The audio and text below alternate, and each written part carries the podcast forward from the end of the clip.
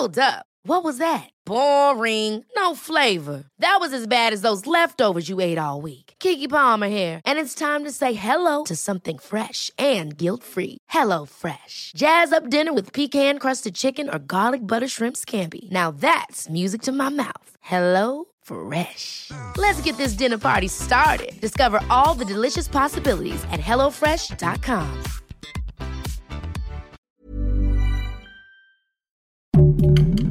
Heraldo Podcast, un lugar para tus oídos. Esta Navidad será mejor que te midas con los regalos, pues la inflación volvió a subir.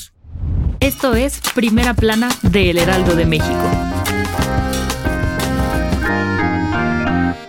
Ni la Navidad perdona. De acuerdo con el INEGI, la inflación general anual volvió a subir en la primera quincena de diciembre y se ubicó en 7.77%, rompiendo con la racha de estar a la baja durante casi tres meses. ¿Lo notaste? Solo estuvimos dos puntos por debajo de la inflación que se pronosticó para fin de año. ¿Nos va a costar más caro todo? Pues parece que sí. Y es que el índice nacional de precios al consumidor subió en un 0.39%. Este indicador se utiliza para medir la evolución de los precios en el tiempo de los bienes y servicios que consumimos en promedio. El aumento se debió al rebote de precios por el buen fin, pero aún no se pueden calcular los efectos que tendrá esto hasta que termine diciembre, pues podría subir más o bajar. Así lo explicó Marcos Arias, analista de Monex Grupo Financiero. Y si pensabas renovar tus electrodomésticos este fin de año, lo mejor será esperar, pues artículos como las estufas, lavadoras, refrigeradores y aparatos eléctricos para el cuidado personal también aumentaron su precio y su repunte fue de 5.18 y el 4.79%. Otros servicios como el transporte aéreo, de turismo y autobús foráneo también tuvieron un repunte del 0.51% quincenal y el 5.22 anual después del buen fin y debido a la demanda de la época.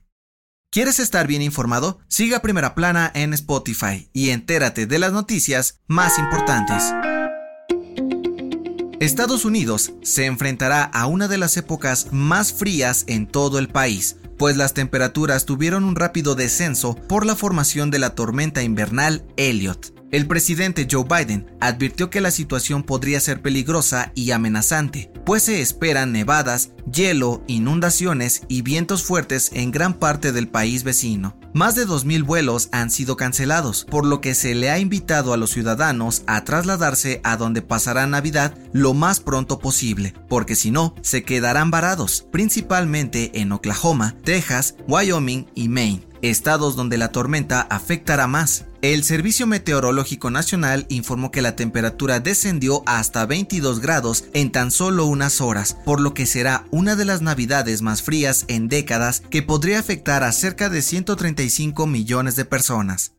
En otras noticias, la Fiscalía General del Estado de Tijuana reveló la identidad y el rostro del presunto asesino en serie Brian Andrade Rivera de 31 años y quien ha aterrorizado las calles de dicha entidad. Aunque aún no ha sido detenido, podría ser el responsable de tres feminicidios. En noticias internacionales, ya no hay respeto. En Australia, autoridades confirmaron la destrucción de tallados artísticos con más de 30.000 años de antigüedad en la cueva de Cunalda, que eran vestigios de los aborígenes. La ministra del Medio Ambiente, Tania Plibersek, explicó que un grupo vandalizó el lugar y los daños son irreparables. Y en los deportes, el astro brasileño del fútbol, Pelé, se encuentra grave de salud. El jugador está en el hospital Albert Einstein de Sao Paulo y los médicos informaron que su cáncer de colon ha empeorado. Medios locales también dicen que sus familiares han comenzado a despedirse, pues esperan lo peor.